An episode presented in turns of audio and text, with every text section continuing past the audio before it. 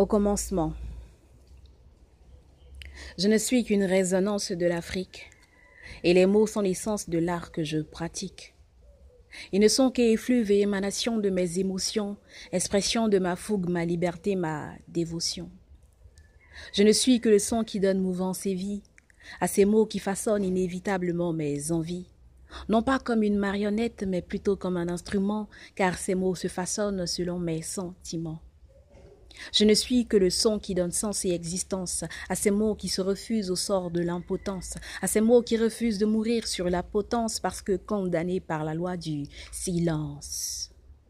Après avoir flâné comme une native de la bohème, en essayant de fuir le quotidien et ses problèmes, mon esprit a pris un biais sans retour pour le monde artistique et posé ses bagages au pays poétique. Parce qu'au commencement était la parole. Elle a décidé de prendre dans mon art le premier rôle, en puisant sa source dans les profondeurs de mon âme pour transformer mes pensées en ces paroles que je déclame.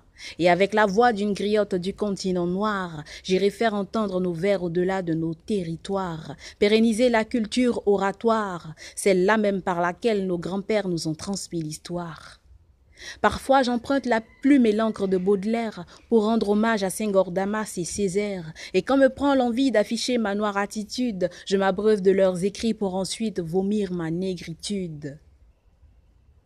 J'aimerais dire des mots sans jamais être à bout, des mots au style révolutionnaire à la Kuruma Amadou, faire découvrir nos slams aux couleurs tropicales, décramer à capella ou sur fond musical. J'aimerais cracher des vérités, J'aimerais parler avec sincérité. J'aimerais revendiquer par le slam, slammer pour réclamer, pas juste pour la gloire ou me faire acclamer parce qu'au commencement était la parole, et qu'elle a décidé de prendre dans mon art le premier rôle, en puisant sa source dans les profondeurs de mon âme pour transformer mes pensées en ces paroles que je déclame.